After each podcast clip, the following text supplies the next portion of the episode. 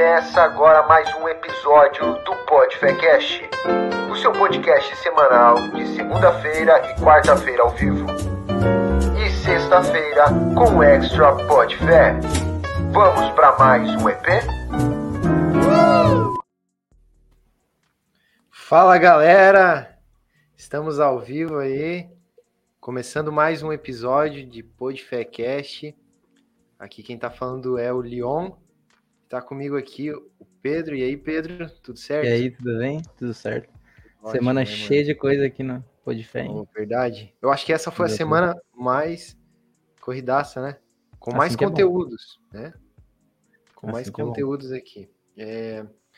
E no dia de hoje nós temos um convidado especial que você já está vendo, viu também na divulgação na Thumb, na divulgação do Instagram. E antes da gente passar para conversar com ele, nós temos uns recadinhos é, muito importantes. Então, hoje é sexta-feira, já iniciamos o episódio e esse não é um episódio costume. Esse horário a gente geralmente não está por aqui. Então, o que você tem que fazer é compartilhar com seus amigos, clicar no link e enviar lá para os seus amigos no WhatsApp para tomar esse café da tarde aí, de final de trabalho, acompanhando aí o Podfecast e sobre o assunto da reforma protestante, que nós estamos no mês da reforma protestante. Envia para os seus amigos, para sua família e fica ligado com a gente. Já se inscreve aqui embaixo, deixa o seu like, que ajuda muito o canal aqui. Também os cortes desse vídeo vão sair lá no Instagram, no Reels. Vai sair três cortes lá de Reels. Fica ligado no nosso Instagram, arroba podfecast, para você ver um pouco do, daquilo que rolou aqui. Se der tudo certo, vai sair também aquela parada do, do YouTube, que eu esqueci o nome, como é que é? Os Reels shorts. do YouTube, Shorts, é, os Shorts. E os cortes e gente... longos, né? É, cortes longos. E os cortes longos, verdade. E também, agora a gente voltou com o TikTok, né? Voltou. A galerinha aí, os que gosta de TikTok, vai lá pro TikTok e... Os mais adolescentes. É. Ou não, cara, tem, tem bastante gente que não é adolescente que gosta. É? Vão, vão ficar queimados contigo. Não, mas. É. Foi. Mas, mas compartilha, com a, é, compartilha o nosso conteúdo no TikTok também. E esse episódio vai ser no Spotify amanhã. Então fica ligado. E hoje à noite, se eu não me engano, também tem um vídeo aqui, não tem? Sim, às 7 horas vai sair o vídeo do Gabriel de reação. É sobre Ministério de Louvor, né? Como escolher músicas bíblicas, acho. Alguma coisa assim, se eu não me engano. É isso aí, então fica ligado no, no canal aqui para assistir o EP do Gabriel hoje à noite. Tem também os nossos é links aí da descrição. Eu botei alguns livros aí do, do Lutero. Tem as 95 teses, uma versão que acho que o Leon tem de comemoração dos 500 anos. Essa aí mesmo. Coloquei na, no link aí na descrição. E tem mais uma, uns dois livros do Lutero. Se comprar naquele link ali, vai estar ajudando o nosso, nosso podcast. Show. Isso. É isso aí. Também tem o sorteio, né? O sorteio tá rolando. Tá rolando não, vai rolar. Instagram. Vai sair. Essa semana vai sair o sorteio lá. A... Vai sair lá e já tá comprado o livro, né? Tá só esperando o vencedor. Então tem que seguir a gente lá no Instagram para poder ganhar o livro que é referente à reforma protestante. É isso aí? Isso aí. Bora então para mais um EP. E hoje está com nós aqui o pastor Willy. O nosso amigo Willy Baldes está aqui com a gente. E aí, tudo Fala, bem? Fala, gente, tudo bem? Tranquilos? Uma alegria estar tá aí. Obrigado por conceder, né? Quem não quem está acompanhando talvez não saiba, mas eles ajustaram o horário, como eu vou dar aula à noite, a gente puxou para mais cedo, né, Leon? Isso aí. Isso aí, né? Mas estamos à disposição. Não dá para perder uma oportunidade, né? Capaz. Show. Então vamos começar. É, nós queremos conversar bastante hoje sobre as 95 teses. Mas antes de entrarmos no tema, nós queríamos conhecer um pouco melhor sobre você, né? Para a galera que não te conhece, então. isso, se pode se apresentar, como que foi o seu encontro com Jesus? Pode contar aí um pouco pra gente. Bom, meu nome é Vilibaldo, Vilibaldo Pental Neto, aí já tenho uma dica, né? Sou filho e neto de Vilibaldos, né? Uma dinastia que acabou comigo, porque eu tenho três filhos, três filhos homens, mas nenhum é Vilibaldo. eu decidi parar comigo mesmo por enquanto. Talvez o, se vier o quarto, né? Talvez eu. Vilibaldo Bisneto. Bisneto, já pensou? E pior que sempre que eu vou registrar meus filhos, o cara do cartório pergunta: você não vai botar Bisneto, não? Porque ele lê meu nome, né? Você não vai botar é. Vilibaldo Bisneto, não? Não, não, esse não.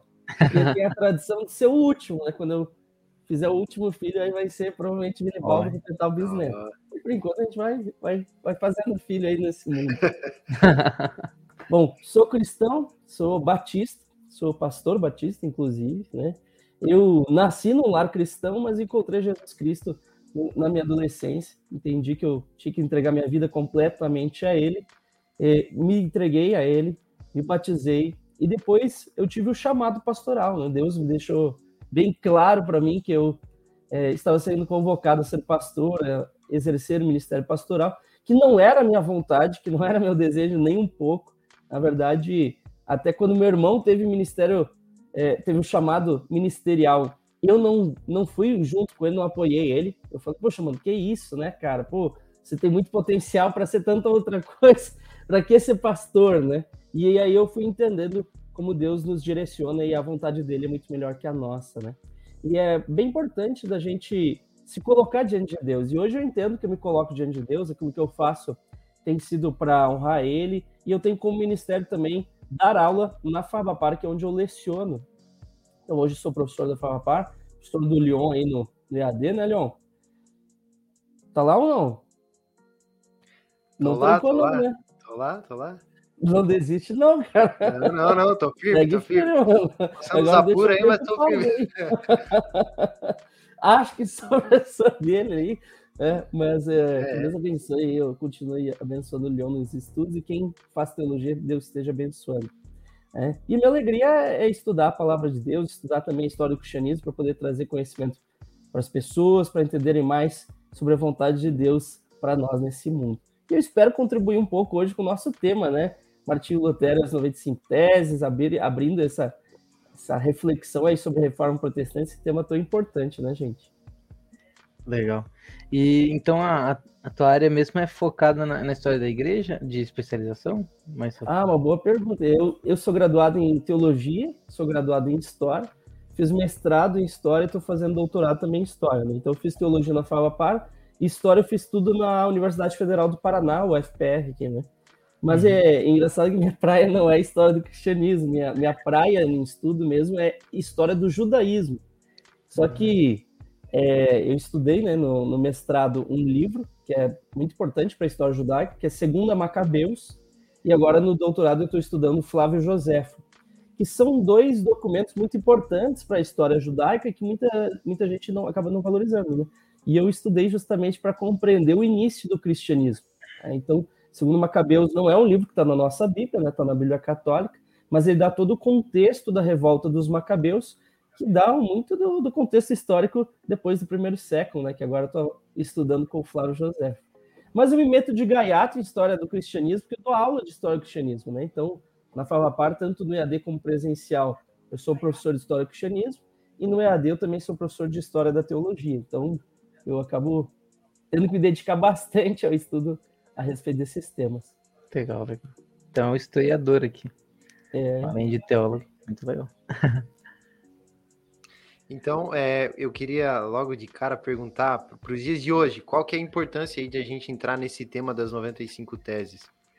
É, qual é o sentido de nós, é, digamos assim, anualmente ressuscitarmos esse tema, né? Eu, eu fico um pouco triste que a gente só ressuscita anualmente, né? e é. acaba vendo principalmente no dia da reforma, nos cultos do dia da reforma, e acaba tendo aquela lembrança bem superficial e às vezes até equivocada da reforma protestante. E por isso que é legal de estudar as 95 teses, ter elas em mão, igual o Leon mostrou ali, porque muitas vezes chega no, no dia da reforma, no culto da reforma, e a gente, como pastor, eu me coloco junto, né? Às vezes a gente acaba sendo é, muito genérico e falando coisas que não são verdades históricas, né? Tem muita gente que não sabe o que são as 95 teses, que nunca pegaram elas para ler. Até no curso de teologia, curso presencial, eu dou como atividade que os alunos leiam as 95 teses, façam um fichamento e a gente debate. Tem uma aula só para a gente debater as 95 teses. E assim, a grande maioria esmagadora chega no debate e fala, professor, eu não fazia ideia do que era os 95 teses. Era totalmente diferente do que eu imaginava. Eu achava que ia ser uma lista do que a igreja fazia de errado, não tem nada a ver com isso. Pelo contrário, né? Se a gente lê as 95 teses, é um, é Martinho Lutero bem católico, na verdade, né? E surpreende a gente quando a gente lê sem saber. E o pessoal que não sabe o que, é o que a gente está falando, o que, que, são essas 95 teses, assim, né? Porque ah, perfeito. Tem um pessoal que nunca ouviu nem falar. Né? Tem gente, né, cara? Acaba acontecendo. Bom, é, eu sou pastor batista, né? Os batistas é, são de uma tradição é, que não é fruto direto, mas fruto indireto da reforma protestante, mas houve a reforma protestante que mudou toda a história da humanidade, né? A reforma protestante do século XVI foi um conjunto de movimentos é, que criaram novas propostas de igreja a partir da reflexão sobre o texto bíblico e a busca de volta a, aos princípios originais do cristianismo. Nesse processo, um dos primeiros passos dados foram as 95 teses de Martinho Lutero, que ele escreveu e as promulgou, as publicou no dia 31 de outubro de 1517. Por isso, até hoje, as pessoas comemoram o dia da reforma no dia 31 de outubro. Né? Então, é, dia de 31 de outubro está chegando aí, então novamente vai ser comemorado o aniversário da reforma protestante. Só que muita gente acha, então, como eu falei, né, que as 95 teses é uma lista dos erros da igreja. Afinal, Lutero foi o reformador. Mas nesse contexto, veja, foi um primeiro passo para o Lutero se tornar um reformador. As 95 teses não era uma lista de erros da Igreja Católica, era só uma proposta de debate acadêmico. Tá? Então, é, e sobre um tema bem específico, que eram as indulgências. Então, quando a gente fala de 95 teses, a gente está falando sobre um texto que mais importante do que o texto, na verdade, foi a repercussão dele. É curioso a gente pensar nesse sentido, né? Às vezes o livro é importante pelo seu conteúdo, às vezes o livro é importante pela repercussão daquilo é, ter sido escrito. E no caso dos 25 teses acaba sendo. Não é uma obra importante de Lutero nem nada do tipo, mas ela se torna importante por causa da recepção que teve no seu contexto. Muita gente ficou braba dele propor discutir aquele assunto, porque achava que era um assunto que não deveria ser discutido, não deveria ser pensado, ninguém deveria encostar nisso porque as indulgências lidavam não somente com ideias sobre a salvação, mas lidava com muita grana também. Né? Então ele cutucou a ferida que era o bolso de muita gente. Uhum. Então esse documento ele, ele de certa forma já existia, assim, mas pa parte do, do Martinho Lutero expor isso. É, então o, o documento é ele que vai redigir. Né? Ah. E aí muita gente fala, poxa, 95 teses, né? Já é difícil escrever uma tese, imagina 95. O que, que são essas teses? São 95 afirmações para um debate acadêmico. Como é que funcionava na Idade Média, nesse contexto posterior? É, a educação ela era formada assim: você estudava, você adquiria conhecimento e você aperfeiçoava o conhecimento através de debates. Mas como é que eram os debates? Não é igual hoje em dia, né? Essa briga que a gente vê aí no, no YouTube, né?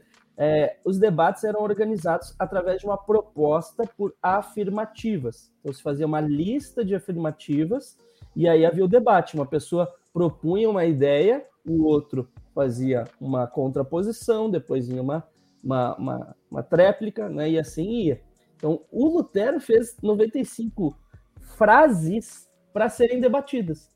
E essas eram as 95 teses. Né? Então, não são nos 95 erros da igreja. Não, são 95 frases para a construção de um pensamento sobre um assunto. E era bem comum, na verdade, as 95 teses não são as primeiras teses dele, né? Às vezes eu vou falar sobre as 95 teses e eu brinco, ah, gente, gostaria de começar falando das 97 teses de Lutero. Aí alguém já levanta a mão, professor, é 95. Não, não, é 97. Porque antes das 95 vieram as 97 sobre outro tema que a gente não conhece, que a gente não estuda que não teve a mesma repercussão, né? Então, é, é fazer essas listas de teses era muito recorrente naquele tempo. E aí ele faz porque ele queria debater esse assunto, que eram as indulgências. Tá? Então, é um documento que ele vai redigir, mas que o propósito não era ele é, propagar as ideias sozinho, mas era ele chamar as pessoas para juntos debaterem a partir dessa diretiva. Só que o que ele queria não aconteceu, não aconteceu o debate. As pessoas ficaram tão nervosas com essa lista de afirmativas que não quiseram debater com ele, simplesmente é, teve que ser cancelado. Né? Então, é interessante a gente ver, né? O, o que ele esperava não aconteceu, mas aconteceram coisas muito maiores do que ele esperava com esse texto que ele redigiu. Né? Então, até ele, ele, quando ele prega na, na capela de Wittenberg, lá na, na porta, né? Que o pessoal. Uhum. Esse era um ato de deixar exposto para as pessoas verem e debaterem realmente sobre. Então. É uma ótima questão, né? A gente tem toda aquela imaginação, né? Nossa, o Lutero pregou as teses na porta da igreja, desafiando a igreja. Gente, primeiro, ele pregou lá porque ele não tinha durex, senão ele ia colar com durex. Não tinha internet. É, internet ia mandar no WhatsApp, entendeu? Não é nada contra a igreja colocar lá. Pelo contrário, na verdade, como era o método da época, ele era obrigado a fazer isso. Todo o debate acadêmico é, é de professores universitários, como era o caso dele, professor da Universidade de Wittenberg, ele era obrigado pelo regimento da universidade a publicar que faria o debate colocando na porta da igreja. Hum. Então, veja, não foi uma ação nem que ele escolheu, ele era obrigado a colocar lá. Então, não foi ofensa de modo algum para a igreja ele colocar lá. Tá? Aí vem a questão: por que a data? Por que 31 de outubro? Porque era a data com o maior número de pessoas na cidade de Wittenberg. Era o dia anterior ao Dia de Todos os Santos. Né? Então, 31 de outubro, dia 1 de novembro, era o Dia de Todos os Santos. E havia uma festividade muito grande em Wittenberg, porque lá tinham várias relíquias dos santos que as pessoas iam até lá para ver. Tinha um desfile das relíquias, né? Tudo que é tipo de relíquia, né, naquele tempo lá. Tinha desde pedaços de, de santo, né, ossinhos de tal santo, até dizem gotas do leite de Maria. Imagina que loucura, né? a imaginação da galera com essas relíquias é coisa de louco. E aí o pessoal ia para ver essas relíquias. Então a cidade estava cheia, autolada de gente. E ele aproveita, pô, melhor momento para eu fazer uma propagandinha, né? Vai lá e cola. É, mas não tem nada de ofensivo, né? Colar, o, colocar, uma, martelar na porta da igreja. Eu mesmo já botei aviso na porta da minha igreja, né? Minha igreja colocava aviso. Agora não precisa mais, né? WhatsApp, a gente manda lá nos grupos e já avisou. Mas tem essa questão. Então é muito diferente do que a gente imagina. Muitas vezes a gente constrói todo o imaginário sobre as 95 teses, que não é a realidade histórica, né? Então por isso que é importante a gente olhar para o passado, para a gente ver também como são feitas essas construções, para a gente ver a, a, história como realmente aconteceu, né? Então isso é bem importante essa volta. Até a, até a própria intenção, né, de Lutero inicialmente não era de chegar e falar, eu vou abrir uma igreja para mim e acabou isso aqui, né? Como algumas pessoas às vezes pensam, né? Ah, igual às vezes parece no filme, ah, tipo, as pessoas vão muito pelo filme, né? Parece um Sim. pouco que ele teve uma experiência com Deus lá e falou, vou sair dessa igreja aqui, né? Mas é, né, que ele foi. Na verdade, é, o Lutero ele, ele queria conversar, né? É, mas o Lutero era um cara muito exagerado, só que, veja, ele era parte da igreja. Então, essa visão que você está trazendo é muito importante. Você já viu o filme do Lutero, então? Já vi, já vi. Então, a gente viu no seminário, se não me engano. Oi, foi, né? Foi. Um pastor foi botou pra gente ver no seminário. É, é bacana assistir, mas claro que tem toda uma encenação, tem uma construção, né? A partir disso. O Lutero era um cara bem exagerado, só que ele era um cara que é, exagerava, mas sabia o seu lugar. Então, 1517 publica as 25 teses, não é bem recebida pela igreja, o Papa não curte, né? Então lá, a galera teve aqueles que deram um joinha, deram a curtida lá, o Papa não curtiu. E aí, em 1518, ele escreve as explicações sobre as 95 teses. Aí, nas explicações, ele diz: Olha, não quis ofender Vossa Excelência, né, se coloca abaixo. Então, ele se coloca realmente submisso à Igreja Católica. Não, ele não queria criar uma nova igreja. Né? No início, o que ele queria era reformar a Igreja Católica. Uhum. De fato, é engraçado, a gente usa o termo reforma para algo que não for uma reforma. Né? É, seria reforma se a Igreja Católica tivesse aceitado a proposta de mudança. Mas a Igreja Católica não vai. Vai depois propor outras mudanças no Concílio de Trento, mas o Martinho Lutero vai acabar fazendo uma revolução, na verdade. É uma nova igreja, igual você falou. É bem engraçado que até as, as terminologias que a gente usa são erradas. Falar reforma protestante, na verdade, não é correto. Não foi uma reforma. Né? Uma reforma é quando eu pego uma casa que está construída, eu, eu ajeito ela. Isso é uma reforma. Agora, Martin Lutero olhou a casa que estava construída, propôs arrumar, não aceitaram não e construiu outra. Pronto, fez a casa dele. Não foi uma reforma, foi uma construção. Então, isso é bem importante a gente enxergar. É, em segundo lugar, a gente fala de reforma protestante. Gente, não é reforma protestante correto, na verdade. A gente fala, né, para o pessoal entender, mas o correto é reformas protestantes ou reforma. Né? Porque a reforma de Lutero, a proposta de criação de uma igreja por parte dele, é uma das muitas. Então, teve a reforma de Lutero, teve a reforma de Zwinglio, teve a reforma de Calvino, e assim como nas cidades tinham propostas diferentes. Então, em Wittenberg, nós temos Lutero liderando a reforma. Mas tem um tempo que ele fica longe, que quem lidera é o Andrés von Karlstadt. E aí tem uma proposta diferente de reforma do Karlstadt. Uhum. Só que como o Lutero volta e manda o Karlstadt embora, a gente conhece a reforma de Lutero. Por pouco, né? Se Lutero tivesse morrido, não tivesse conseguido voltar, a gente conheceria Karlstadt, do grande reformador aí, né? O pai da reforma protestante. A gente não conhece o cara porque o cara foi mandado embora. Então, é. ele que não deu certo. Então, a gente às vezes reduz a história a um personagem, quando na verdade é um conjunto de personagens que dão realmente é, sentido para a história. Se fosse só Lutero, não faria diferença nenhuma, mas tinham pessoas que apoiavam ele, tinham pessoas que propunham outras coisas, e que vai gerando então esse movimento que hoje a gente chama de reforma protestante, mas que não foi um movimento é, homogêneo, único, como a gente às vezes acaba imaginando, né? Mas assim, se a intenção dele não era ser ofensivo, né? O que, o que torna no documento ofensivo para os católicos? É uma boa questão. Será que ele não queria ser ofensivo? É um pouco mais complexo. Ele era um cara exagerado, mas ele sabia o seu lugar. Então, se a gente lê o documento, e é bem legal de debater em sala de aula com meus alunos, que cada um tem uma opinião diferente, porque não dá para saber com detalhe o que estava por trás, o que, que Lutero queria com aquele texto. Porque ele se posiciona numa doutrina católica, isso é negável, ele pressupõe o purgatório, ele aceita as indulgências. Leiam o texto, vocês vão se surpreender, né?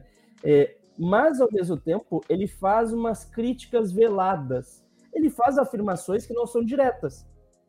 Ou às vezes faz afirmações provocativas. Por exemplo, o que, que acontecia naquele tempo com o dinheiro das indulgências? Era levado lá para o Vaticano para reforma da Basílica de São Pedro, que era uma obra suntuosa, né? um gasto exorbitante, com obras artísticas do, dos caras mais renomados daquele tempo. E aí era um gasto muito alto. Nosso amigo Lutero criticamente, vendo o seu povo, né, o povo alemão, é, muito pobre, ele escreve numa das teses mais ou menos assim: ora, se o, o Papa soubesse né, do, da situação dos pobres da Alemanha, ele mandaria demolir a Basílica de São Pedro. Então, poxa, será que o Papa faria isso? É, é, é porque Lutero queria dar aquela provocada. Não, o Papa, o nosso grande Papa, ele não sabe o que está acontecendo. Tem muita coisa errada acontecendo, mas ele não sabe. Né? É algo aí do, do meio termo, não é nem do, do povão, nem do Papa, mas é essa galera no meio que está aprontando. Será? Ou será que ele quis cutucar o Papa mesmo? Então são questões um pouco complexas. Mas é, a igreja se sente ofendida, principalmente por causa da questão referente às indulgências serem questionadas, sendo que as indulgências não eram uma questão tão aberta. A indulgência, até hoje, ela diz respeito ao Papa. Né? Então, ela é uma questão do Papa, é o Papa que define. Não é uma coisa para ficar debatendo, também tem isso, sabe? É, a indulgência, é, muita gente não sabe o que é indulgência, né? O que é indulgência? A indulgência é uma espécie de mecanismo de purificação da pessoa. Tem gente que acha que indulgência é a compra do perdão, não é, tá? Então aí não é isso. Eu, eu sei porque muita gente já, já colocou isso na internet e foi propagado os quatro cantos, né? Não é. Indulgência não é a compra do perdão, porque não diz respeito a perdão. Então, a indulgência não vai levar ninguém do inferno para o céu, porque ela não dá o perdão. Ela diz respeito a quem já está perdoado. Mas qual que é? A gente tem que ver na visão católica. Na visão católica, quem já está perdoado tem o efeito do pecado em si. E é isso que a indulgência, é aí que a indulgência atua. Então, digamos, o Leon pecou. Né? Poxa, Leon errou. Ah, mas ele crê em Jesus, pediu perdão, está perdoado. Só que o efeito do pecado está ali no Leon. O efeito do pecado está no corpo dele, está na, na alma dele, de alguma forma, né? e afeta ele. Como se purificar disso? Através da penitência ou de forma mais é, direta através da indulgência. A indulgência ela é um meio de você alcançar essa libertação do efeito do pecado em você. Professor, mas qual que faz ser a diferença? Eu vou para o céu igual? Não, é que o católico coloca algo no meio. Entre céu e inferno tem o purgatório. Então não faz sentido indulgência se não pensar no purgatório. A indulgência ela não leva ninguém do inferno para o céu ela só conduz as pessoas do purgatório para o céu. Tá? Professor, não é a mesma coisa? Não. O purgatório não é um anexo do inferno. O purgatório é um anexo do céu. Uhum. Tá? Então, o purgatório é dentro do espaço da salvação. Só que tem a salvação dos santos, que já estão né, redimidos plenamente, é, em, em gozo eterno com Deus, que é o paraíso, o céu. E existe o purgatório, que são os salvos em processo de santificação após a morte. Então, a indulgência ela empurra o cara para cima, né? Tá subindo essa montanha, joga ele direto lá para cima ou ajuda ele a subir um pouquinho mais. Isso é indulgência. Até Aí, porque, se, se, eu não me engano, a, né, na doutrina católica, a salvação vem do batismo, né? Então, se a pessoa se batizou, ela tá salva ali, então, aí, mas ela continua pecando, ela tá no purgatório, né? Porque ela só foi batizada, já tá no purgatório. É o. Como é que se diz? É, batizar já te pede de, de, alguns destinos, né? Mas a salvação na visão católica é um pouco complexa para nós. Na verdade, nossa própria visão, muita gente não sabe, né? É, tem muita gente que acaba confundindo, né? Mas a gente crê numa salvação que é, é pela graça mediante a fé. Tá? Mas isso é, é um pouco complexo. Mas na visão católica é ainda mais complexo, né? Porque eles creem na salvação através da ação de Jesus Cristo, mas que é, é atuante na pessoa através do, dos sacramentos e através da atuação da igreja, né? Então uhum. é a, por isso a confissão, né? A extrema-unção, a igreja ela concede a salvação em nome de Jesus, como se fosse isso. Essa acaba sendo a visão católica. É, então é, são visões bem diferentes da nossa, né? E que se a gente não entende um pouquinho, a gente não entende o que, que é, Lutero realmente estava propondo. Porque se a gente lê as 95 teses como se ele fosse é, um pensamento igual ao nosso hoje, não vai pegar, não vai pegar a ideia.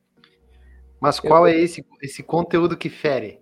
Que fere. Antes do, do pastor responder ali, eu botei aqui na descrição as 95 teses, elas são domínio público. Eu coloquei ah, o link se o pessoal quiser quiser acompanhar enquanto a gente vai conversando, às vezes quer dar uma olhada lá, tá aqui embaixo no link, é só clicar no link e aparece em PDF. Pode continuar. Felizmente o, o Lutero não cobra mais royalties. não tá recebendo lá no céu. Não tá mais recebendo. Né? Mas é, o que, que feriu mais é até o, o, Erasmo de Rotterdam, que era, era um católico, nunca deixou de ser católico, apesar de ser alguém muito importante na história, ele vai dar uma palavra sobre o que feriu, né? Ele diz assim: é, é, Martinho Lutero feriu o, o Papa na coroa e os monges no ventre. Qual que é a ideia? Martinho Lutero ele ousou é, não desafiar, mas encostar nessa autoridade papal, lidando com o tema que é diretamente do Papa, é da alçada do Papa, a questão das indulgências, e mexeu no ventre dos monges, porque os monges lucravam e, e, e se davam muito bem com essas indulgências que mexiam com dinheiro. Tá? Então, o ventre no sentido que eles ganhavam uma grana aí para comer, para se divertir, para aproveitar mesmo. Então, o Martinho Lutero acaba tocando nessas duas feridas. Tá? É, por que, que ele toca nessas feridas? Porque ele vê que o povo estava sofrendo em função disso. Então, o povo sofria em dois sentidos: economicamente, por isso ele toca no, no, no ventre dos monges, e ele so, o povo sofria também teologicamente, porque o povo não era ensinado da forma correta. O povo era ensinado como se a indulgência desse salvação. E aí o que, que fazia? Né? Morria um cara, vamos pensar que morreu um cara que é bandido. Aí chegavam lá para a mãe desse cara e falavam: Olha, tem um jeito desse seu filho ir para salvação, hein? Não acabou para ele, não. Você ainda pode fazer diferença. Você ama muito seu filho, né? Você quer. Tem um jeitinho, né? O Papa concede. Que você sabe que que a igreja fizer aqui está valendo lá no céu também. E dava a entender que gerava salvação. Né? Ou que era algo imediato. E aí Martinho Lutero diz: não, ok, existe, existe indulgência, não vou contestar, mas ela só faz sentido e só vai valer se houver um valor na própria pessoa, porque ela não pode conceder um valor à pessoa. Como assim? Né? Até o pessoal brincava, né? Quando a moeda soa no cofre, a alma já pula do purgatório. Como assim? Ah, não, não é um negócio tão simples. Né? E começa a trabalhar sobre questões de salvação, as questões referentes ao que Cristo espera de nós, e começa a abordar: opa, Jesus não quer que você vá lá e dê e pague indulgência e não viva uma vida correta. Jesus não quer que você fique é, se penitenciando e não mude a disposição do seu coração. Por isso a primeira tese, né? a primeira tese é o coração das 25 teses. Às vezes a gente é, acaba não nem lendo a primeira tese, que é bem, bem interessante a gente ver, né? Diz assim a primeira tese. Deixa eu ver aqui na minha, minha versão. Olha só. É, ao dizer fazei penitência, nosso Senhor e Mestre Jesus Cristo quis que toda a vida dos fiéis seja uma penitência. Aí a gente olha isso e pensa, poxa, como assim, né? É, pô, o que que, primeiro, por que, que Lutero não falou de arrependimento aqui? Porque ele ainda estava construindo a teologia dele. Mas ele deu um primeiro passo, gente, ao entender o que é esse fazer penitência. Da onde que ele tirou essa informação? Da onde ele tirou? Aí a gente precisa ver o contexto histórico. Quando a gente olha o contexto histórico, veja, 1517 as 95 teses. No ano anterior, em 1516, Erasmo de Roterdã tinha publicado a sua obra chamada Novo Instrumento. O que, era isso? Era uma nova versão do Novo Testamento grego com uma nova tradução para o latim. E aí aquela tradução, a Vulgata famosa de Jerônimo, que estava lá há mil anos sendo a versão oficial da igreja, o Erasmo contesta. E ao invés de colocar igual na, na Vulgata, Puenitentium adite, façam penitências, ele mudou para Pueniteat vos, ou seja, sejam penitentes ou arrependam-se, como a gente poderia traduzir também. Né? Então ele deu um primeiro passo. Lutero, que viu essa tradução, ele entendeu a razão. Nas explicações das 95 teses, em 1518, ele diz: Olha, eu coloquei isso porque no grego aqui é metanoia, é metanoite, na verdade, né? Que, que é aquilo que a gente chama de metanoia hoje, né? Mudança de mente. Veja, Olha, olha o que o Lutero viu, o ouro que ele colheu ali desse trabalho exegético do Erasmo de Rotterdam, né? Por isso que o pessoal fala, né, que o Lutero chocou o ovo que, que Erasmo colocou, né? Então, é, o Lutero se apropria desse trabalho, mesmo que Erasmo continue católico a vida toda, né? Ele não vai dar o braço a torcer. Muitos reformadores vão gostar do Erasmo, o próprio Lutero vai trocar cartas com ele, depois eles vão brigar. É que o Lutero era um cara hum. complicado. A é. gente exalta bastante. Com quem que ele não brigou, né? Com quem que ele não brigou é a pergunta, né? Acho que só o Melanton, que era um amigão dele, é. o parceiro, o braço direito, né? E o resto, poxa, o Lutero tinha dificuldade, né? O próprio. Zwingli. É? Zwingli, poxa. Ele falou que não tinha comunhão com ele, né? Que é, cara do diabo. Né? Chamou de endemoniado, né? Mas é porque o Lutero ele tinha muita dificuldade, né? É, era um cara muito explosivo, um cara muito. É, como é que eu posso dizer assim? Bravo. Difícil de lidar. Né? Mas assim, ao mesmo tempo, Deus pode ter usado essa energia do Lutero para encarar o desafio. Porque o Lutero ele vai ser questionado pelas 25 teses, e aí vão chamar ele: olha, venha conversar com a igreja. Você tem salvo-conduto. O que, que é isso? Ó, você pode vir tranquilamente. Conversar, né? É? Venha à cidade de Worms, vamos conversar. Só que daí ele lembrou que em 1415, salvo engano, teve concílio de Constança, né, cento e pouco muitos anos antes, onde um outro teólogo foi chamado, Ian Hus. Também uhum. foi dado salvo-conduto. Venha, não vai ter nada.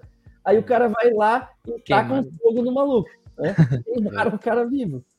Aí Lutero pensa, puxa vida, o que vai acontecer comigo, né? E aí dizem que ele falou, quer saber? Eu vou. Nem aí, eu vou. E vai. E o povo aclamando ele no caminho, e aquele negócio, ele chega lá e diz, olha, não vou voltar atrás. Eu creio, eu creio. É, eu estou vendo a luz da, da Bíblia, com a palavra de Deus. Eu me mantenho firme no que eu acredito. E aí o imperador Carlos V diz, então, é, todas as cidades que abrigarem Lutero vão ser interditas. E aí ele some, desaparece. Cadê Lutero? Todo mundo começa a se perguntar: cadê Lutero? Cadê Lutero? Sumiram com ele para não matarem ele. Então os amigos somem com ele, levam ele para um castelo em Wartburg, onde ele fica lá escondido por alguns meses, sendo chamado de Cavaleiro Jorge, né? o Junker Jürg. Né? Deixa o cabelão crescer, barba grande, usa roupa de cavaleiro e sai na rua como se fosse um cavaleiro. Entra no castelo, aí tem liberdade para ser um Lutero. E aí, nesse castelo, ele vai traduzir a Bíblia. Olha que loucura, né? O cara aproveitou bem o tempo dele ali, né? Se... Ele, ele era pastor também, né? Não sei se vocês. Vocês pregam, Pedrilhão? Também, Sim. também. cara, quando o cara é pregador, o cara. O Pedro é conferencista. Não. Brincadeira, brincadeira. O caso do, do Lutero, ele era um pregador, né? Então ele amava o povo, queria pregar. E aí ele ficar preso no castelo de Wartburg foi uma tortura para ele, né? Ele fala, poxa, isso aqui é meu, meu deserto, minha Patmos, né? Isso aqui é um... Tô como se fosse pior, tô pior que um morto aqui, preferia estar tá morto do que estar tá nesse lugar, né? Fica desesperado lá. E aí uma hora ele não aguenta mais e volta para para Wittenberg e inicia o, o projeto de uma nova igreja. É, é uma, uma história bem curiosa, não é? É um cara que nasceu um reformador, né? Aí eu, eu brinco que, historicamente, como a gente sabe o, o fim da história, a gente olha para o início se já fosse o fim escrito, desenhado, né? O Lutero criança como reformadorzinho, né? ou, ou Hitler criança um ditadorzinho. Não era assim, gente. As pessoas se construíram a partir das suas escolhas. É. E as escolhas de Lutero não são sempre aquilo que a gente espera. Muita gente constrói, reconstrói essa, essa história é, de forma maquiada. Não é o caminho, gente. Não é o caminho. E se a gente ficar construindo o Lutero como um cara perfeito, a gente vai estar tá dando um tiro no pé. Ah, então, já vi muita gente sendo questionado por, por pessoas católicas que vão e falam: ah, esse Lutero aí que você defende tanto não era flor que se cheire. Lutero, não, Lutero foi o grande reformador. Poxa, mas Lutero tinha muitos equívocos. Era um cara nervoso, era um cara complicado, é um cara que vai errar em muita coisa, vai deixar para a posteridade um livro sobre os judeus e as suas mentiras. Eu ia comentar aqui no episódio passado que a gente comentou sobre isso. Quarta-feira a gente conversou sobre o antissemitismo de Lutero aí. Com... E não tem, cara. É, é um livro pesado. É, os, os, próprios luteranos, até tem um artigo na, na revista acadêmica Estudos Teológicos, que é lá da Este, do Rio Grande do Sul, o autor, que é luterano, indica, olha, tá claro que não é um, um racismo como vai ter no tempo de Hitler, mas é um forte preconceito, é algo complicado. Não dá para passar pano e falar, não, ele estava certo. Não a tava. própria igreja luterana se retratou, né? É, Tem um documento de, de retratar pelo, por tudo que eles eram no nazismo e pelos escritos de Lutero também. E é importante, essa autocrítica é fundamental, e não tem nada mais próprio da reforma do que isso. Reforma. É a reforma sempre se reformando. É, o, o, os batistas têm isso como princípio. Igreja reformada sempre. É, o, o quê? É o lema lá, o Igreja Reformada sempre em reforma. É, e o, os batistas eles têm um princípio, é, pelo menos a Convenção Batista Brasileira tem o princípio da autocrítica. Poxa, gente, a gente não é perfeito e, e basta isso, né? Precisa saber que a gente não é perfeito, a gente precisa estar tá se, se avaliando, se reformando, se ajustando, é, porque a gente não é Jesus Cristo, a gente busca ser como ele. E Lutero acertou em muita coisa, mas também teve seus erros. Assim como ele não nasceu um reformador, né? Nasceu um católico.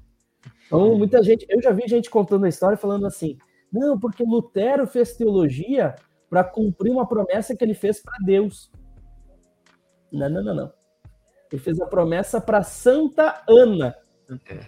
Então agradeça a Santa Ana o fato dele ter feito teologia e ter feito a reforma. É. Olha o negócio que é história, os rumos da história, né? Tô brincando. O pessoal já fica escandalizado já. Oi? O pessoal já fica escandalizado.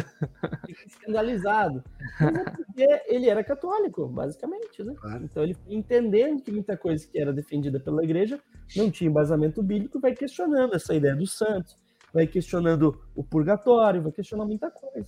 Né? E vai construir uma visão que volta a palavra como princípio é, único de formação teológica, né? O, o, que, aquilo que nós vamos chamar de sola escritura. Uhum. Então também tem isso, né? Às vezes as pessoas leem lá as 95 teses, até um aluno falou isso, professor, eu achei que as 95 teses era ah, a divisão dos, do, do solas. cinco solas, né? Falei, meu amigo, você pode ler o que for do Lutero, se tu achar os cinco Não você me avisa. Né?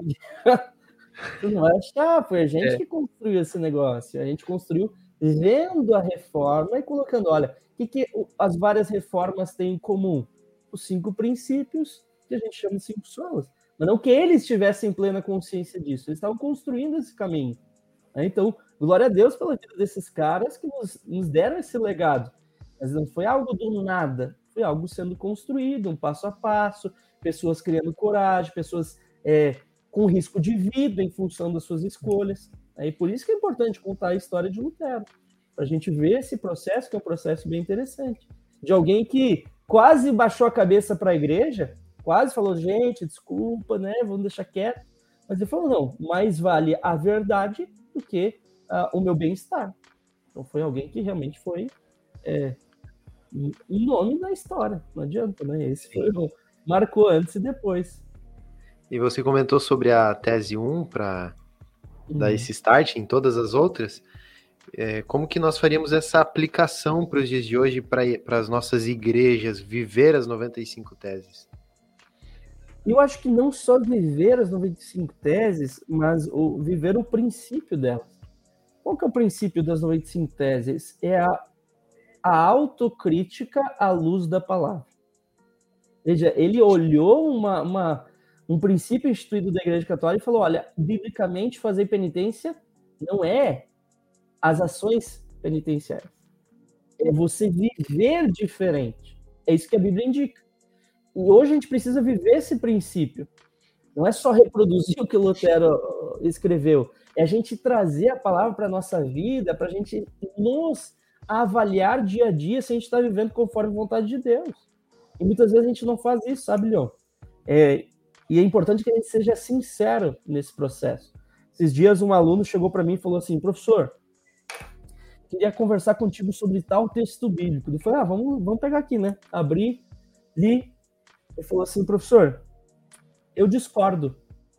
Eu falei, ah, tu discorda? É um texto paulino, né? Você discorda. então tá, mas me diga o porquê. Não, eu discordo porque eu discordo. Eu falei, meu amigo, tem duas formas de discordar. Uma é biblicamente, você pode discordar biblicamente. Você pode olhar esse texto e falar: olha, é, o que está aqui, à luz da revelação progressiva de Deus, é, a gente tem uma revelação maior. Né? Quando a gente vê o Antigo e Novo Testamento, a gente vê isso claramente. Né? Você pode olhar o texto à luz de um princípio mais geral interpretar e falar: olha, eu discordo da interpretação que normalmente se dá, porque há esse outro princípio geral. Mas agora você discordar por você mesmo, você está dizendo que você sabe mais do que a Bíblia. E você, não mais a Bíblia, vai ser o princípio é, supremo da sua regra de fé e prática. É isso que você vai querer? Não estou te obrigando, aceite isso. Mas busque ver se talvez essa discordância sua não está errada. A gente pode estar errado. E hoje em dia a gente não está acostumado a pensar que a gente pode estar errado. Né? a gente está acostumado a dar a nossa opinião e se o outro não concorda, dane-se o outro, eu vou continuar pensando o que eu quiser, porque eu estou certo.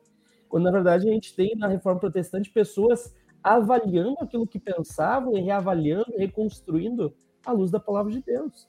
Então, veja, é, não foi um, não é um Lutero que pensava diferente e quis aprontar. É um Lutero que pensava como a Igreja Católica, mas lendo a Bíblia e estudando, viu que aquilo que ele pensava não estava certo. Uhum. Chamou seus colegas, gente, as 95 teses é isso, chamar os colegas, os professores universitários, vamos debater, vamos conversar, vamos construir juntos. E não quiseram. Entendeu? foi isso que aconteceu, infelizmente. Né? Porque poderia ter tido um outro caminho nessa história. É bem curioso, né? Que a gente falou aqui que a, a, a Igreja Luterana se retratou, a Igreja Católica também já se retratou de muita coisa. Uhum. A, a gente tem o, a retratação em relação à morte do Jan Hus, por exemplo. O Jan Hus morre em agora 1400, eu acho que é 1415, 1415. E João Paulo II, ele se retrata e fala que o Jan Hus teve uma coragem moral e que a Igreja Católica se arrepende, tem um grande arrependimento. Olha só. Mais do que isso, em 2017, 500 anos da Reforma, o Vaticano emitiu um selo comemorativo do 500 anos da Reforma. Não. Reconhecendo a importância teológica de ter acontecido a reforma. Olha que loucura! É, então, são retratações. Claro que o Vaticano não tornou isso algo super uhum. né, divulgado. Tanto é que a gente não viu falar. Né? Não é algo que é passado, porque é, é um tiro no pé, de certa forma. Né? Mas eles sabem que foi importante a reforma. A igreja reconhece que muita coisa foi feita errado. O próprio catecismo da Igreja Católica hoje, quando trata ali sobre indulgência, admite e fala assim: olha, nós, nós continuamos defendendo mas nós sabemos que muitos abusos foram feitos em nome das indulgências. Então eles sabem, eles admitem, eles reconhecem. Então é uma história importante ser olhada para trás, é, porque muitos olharam já e viram que poderia ter sido diferente. Da mesma forma na nossa história, né? Quantas pessoas acabam é, propondo diálogo e recebem é, um, um pé corte. na cabeça, né? Um corte aí, né? É, quantas pessoas por pensarem diferente são canceladas hoje na internet. Né? Então, não é algo de hoje, né? é algo daquele contexto. Né? O Lutero também sofreu um cancelamento, bem curioso. É, é um, um, diretor de universidade, Conrad Vimpina, ele juntou um monte do, dos, dos folhetinhos da 95 Tese, botou fogo e falou: Ó, tô colocando fogo nisso e logo vou colocar no autor das teses também. E a galera tudo pistola. E aí o Lutero tinha o, o gueto, né, o grupinho dele. E aí o grupo falou: vamos te apoiar. Ele era um monge agustiniano, né? Aí os agustinianos falaram: não, vamos marcar posição. A gente vai ter um debate acadêmico, tá chegando aí. Isso foi em 1518. Então, tá chegando o debate acadêmico, você que vai presidir. A gente vai te colocar como presidente do debate, você que vai comandar, a gente vai mostrar que tá te apoiando. É coisa que a gente vê hoje em dia, né? Esse tipo de coisa acontecendo. Uhum. Aconteceu no tempo de Lutero também, né? E o desfecho da história a gente sabe. Uma coisa interessante ali que eu acho dessas 95 teses, né? Que normalmente o pessoal pensa, igual tu falou, que vai abrir lá, vai achar os cinco solas, vai achar proposições teológicas, assim. Mas o que eu acho legal é que ele foi bem prático, né? Ele foi. Essa primeira tese, como tu falou, ela, ela já começa focando numa vida cristã, né? Tipo, fazer penitência é que a vida dos fiéis fosse uma penitência. Então ele já começa ele faz teologia, mas ele faz uma teologia bem aplicada, né? Bem no dia a dia, de uma vida cristã contínua. Muito legal. É, porque ele não era só um, um, professor universitário. Com todo respeito às professores, eu também sou professor universitário, né? Mas às vezes a gente é meio teórico, né?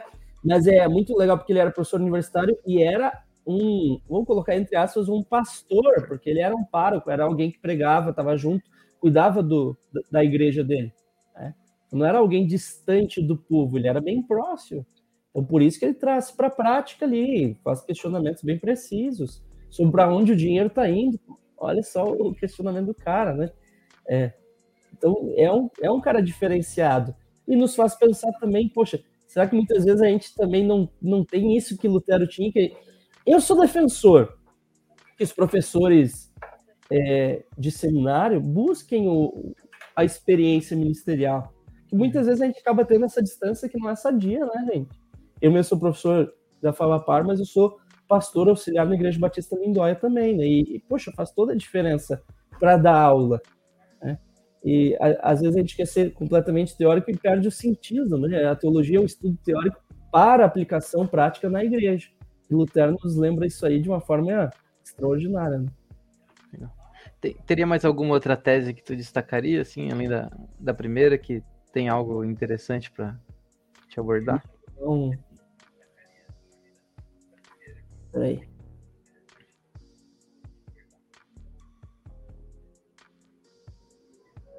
Essa aqui. Deixa eu ver.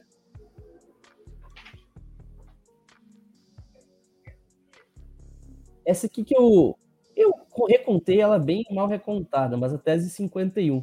Puxa aí para nós, Pedrão. Vou botar aqui.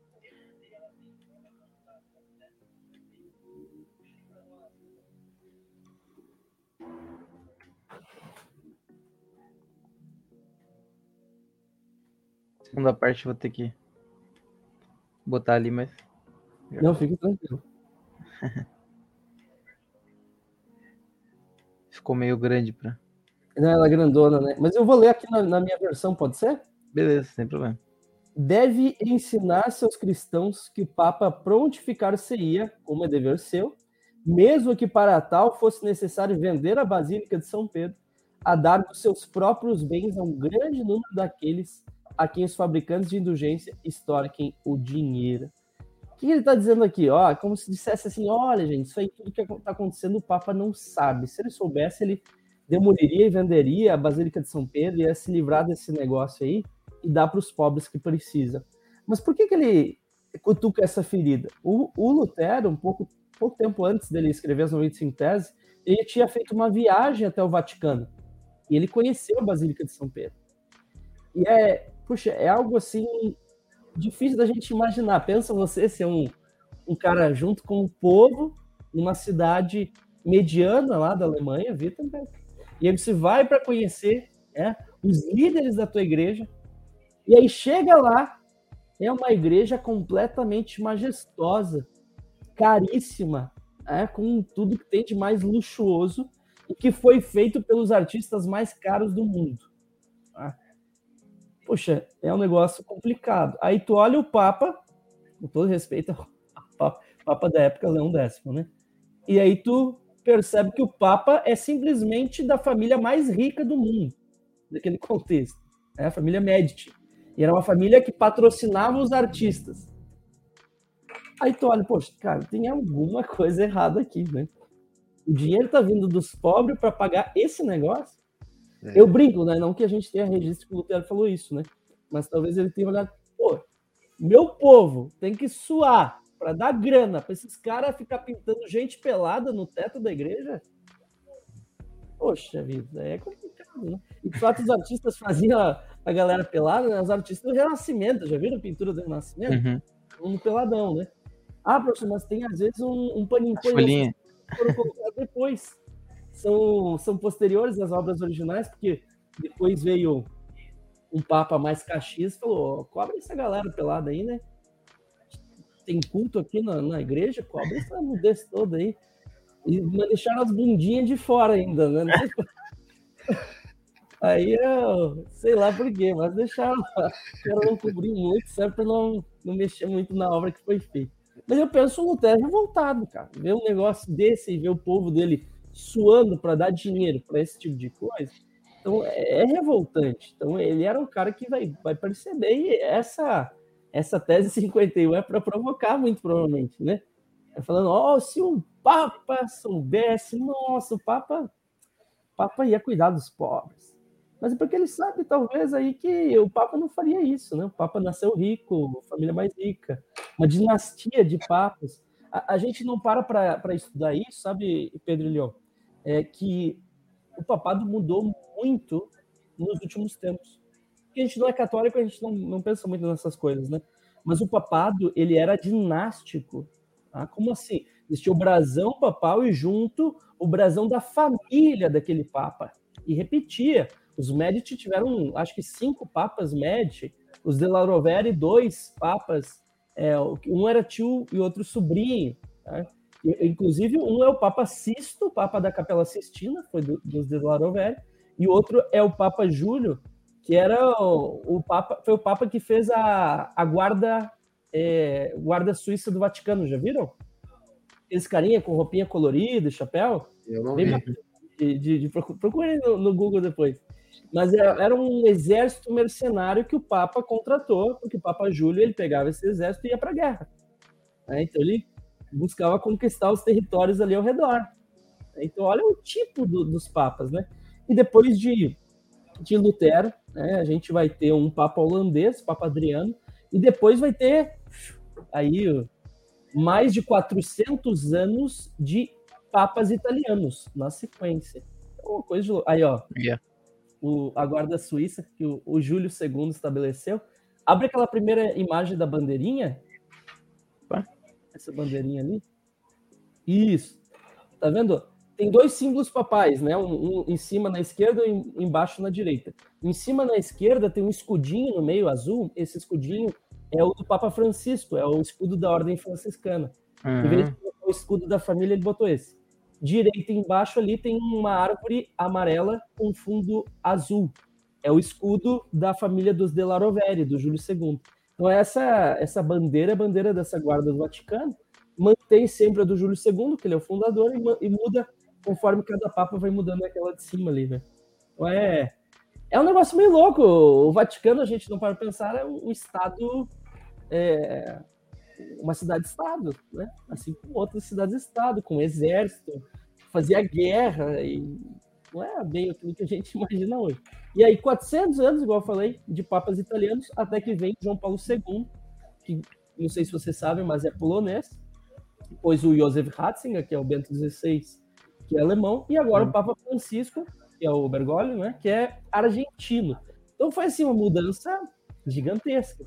O João Paulo II mudou completamente a, a Igreja Católica, completamente. Tanto é que eu já conheci católicos que falavam assim: eu sou católico e eu creio que o Papa é infalível, menos a partir do João Paulo II. Eles colocam o João Paulo II e falam: dali para frente estragou. Aí, o João Paulo II não foi aquele que tiraram? Ou ele morreu? Não sei. Ele morreu. Morreu o Ratzinger que pediu para sair, entre aspas, isso, isso, o Papa, o Papa emérito, né? Ficou participando aí o Francisco, que é o, o principal, né? Mas é, é curioso, João Paulo II ele fez muitas mudanças. Por exemplo, a, a Vulgata era utilizada sem ser revista. E aí ele faz todo um, um projeto de revisão do texto latino que é utilizado e fez uma nova Vulgata. Esse foi o projeto do João Paulo II usando teólogos protestantes para fazer a pesquisa para reconstruir oh. o texto. Olha, o, o, cara mudou muita coisa, né? Muita coisa. A Igreja Católica hoje é outra, mas já foi uma igreja dinástica familiar. Né? Então, no tempo de Lutero, é, a gente sabe que muitos papas ali do, da família dos Medici, provavelmente um era filho do outro, filho bastardo, os caras escondiam as histórias aí. Então, não era nenhum exemplo os católicos mesmo olham e falam: ó, os papas desse tempo não eram um exemplo de ser humano, não. é, mas a gente aceita, é, eles estavam certos com, enquanto papas. Mas, assim, é uma história bem importante de ser, ser vista por ambos os lados, digamos assim. É, então, é bem, bem importante mesmo. Show. E estamos caminhando já para uma hora do nosso episódio para finalizar. Como que nós concluiríamos, é, como que você pode concluir aí todo esse, é, essa também uma, essa exposição das 95 teses para nós, a história, de uma maneira prática para nós sairmos daqui com mais é, entendimento e também procurar colocar isso no nosso dia a dia, sabe? Legal. Falar assim, vai chegar, gente, é, o dia da reforma. E nós estamos no mês da reforma. Enxergue esse mês da reforma, esse dia da reforma, não como um momento para você ficar lembrando do passado. Se você fizer isso, você não está tendo o espírito da reforma. O espírito da reforma é você olhar para o presente para fazer a diferença. É você ter autocrítica. Não é você ficar exaltando o passado, mas é você olhar o presente para fazer a diferença e para atuar agindo da parte de Deus nesse mundo. Então, não exalte a reforma, seja a reforma. Se reforme para que o mundo possa é, ter a diferença a partir daquilo que você vai viver. Muito bom. Beleza. Top. Então, é, a gente quer te agradecer, pastor, por estar aí com a gente e disponibilizar o seu tempo. E queremos você de volta aqui. Já fica o convite de novo, né? Valeu, valeu. A, gente, a gente já falou ali no, nos bastidores, agora de novo. É, eu, eu até falei pro Leon, né? O, como a gente conseguiu marcar um pouco antes, assim, foi mais tranquilo, né? Mas agora meu, meu tem um problema é com três crianças aqui em casa, né? Aí é um pouco mais difícil. Mas pela graça de Deus estamos conseguindo avançar. Mas uma alegria estar aí com vocês. Logo possível estar tá de novo. Não posso prometer muito aqui, porque o, o podcast da Fava Parda aí já vai ficar com, com inveja. Devendo gravar coisa lá. não gravo muito com vocês, pô, eu gravou com a gente. O, o, o, cara do podcast lá tá me cobrando aí que eu grave lá também, ainda mais que o dia da reforma chegando, né? É Mas é uma alegria estar aí com vocês, conhecer vocês, gente, é, é muito legal mesmo. É. é. e falo não só o público aí, mas realmente vocês dois, o Leon e o Pedro, uma, uma alegria e obrigado por me convidarem, né? Espero que a gente possa avançar aí se conhecendo, né? Um primeiro passo de, de conhecer, de amizade, e, e, contem comigo aí, quando tiverem dúvidas históricas, coisas do tipo aí, podem me procurar pra gente trocar uma ideia, viu? Fechou Legal. então. É isso aí. A gente Obrigado. agradece, né, Pedro? Viu? Nossa, foi um privilégio aí aprender muita coisa. O pessoal aqui no chat está dizendo gostou muito. Não, massa. Sim. Deus abençoe aí, gente. E espero ter também despertado a curiosidade, porque não, não dá para contar a história inteira aqui em uma hora, né? Então vão atrás, pesquisem, comecem a ler nas 95 teses, gente. Pode surpreender muito vocês, né? Eu vi que o Leon tem ali aquela, aquela edição, é bacana. Mas na internet mesmo, o Pedro disponibilizou o link aí, gente. É, leia um texto. Claro, para você conversar com amigos também é legal, mas é, é legal que tenha alguém já que tenha esse conhecimento histórico para te dar o, o, contexto. Então, se vocês procurarem na internet, talvez vocês consigam uma versão que é do Dimas de Almeida, que tem uma introdução dar um contexto histórico. Depois posso passar para o Pedro ele disponibilizar, para quem pedir para ele aí. Mas é, é bacana a gente estudar essa história, né? Não, não fique distante, conheça o passado, mas também para fazer a diferença no presente. Valeu. Muito bom, muito bom. É, então nós vamos finalizar aqui o nosso episódio de hoje. Mais uma vez, obrigado, pastor. Foi um prazer. Já deixar aqui para a galera se inscrever aqui embaixo, compartilhar esse vídeo com os amigos. E amanhã, esse episódio sai no Spotify. Se você não conseguiu pegar ele inteiro, vai amanhã pro seu trabalho, vai no carro, vai ouvindo Hoje à noite já tá, hoje à noite já, hoje à noite já? Hoje à noite já tá, já. Caramba, a equipe tá rápida. Né? Velocidade, velocidade. Então, pode ir pra academia ouvindo o episódio top aí, né? Então é isso aí. Queria, antes de finalizar aqui, comentar com o pastor, né, Pedro, que a gente não comentou de novo. A gente tem que mudar isso, mano. É, o episódio passado, já no com o Igor Sabina, a gente falou ao vivo aqui. Se o pastor puder ficar com a gente aí depois que finalizar, só pra gente tirar uma foto. Opa, vamos, vamos. E a galera já segue a gente no Instagram, a foto sai lá no é. Instagram logo. Os sai cortes. os cortes desse episódio. É Vai ter aí. sorteio. Sorteio. E tem os livros aqui embaixo e o link das 95 teses gratuitos para você ler. Top. Fechou então? É isso aí. É isso aí. Tamo junto, obrigado. Valeu, Valeu Pedro. Valeu, pastor. Valeu, gente. Valeu. Tamo junto.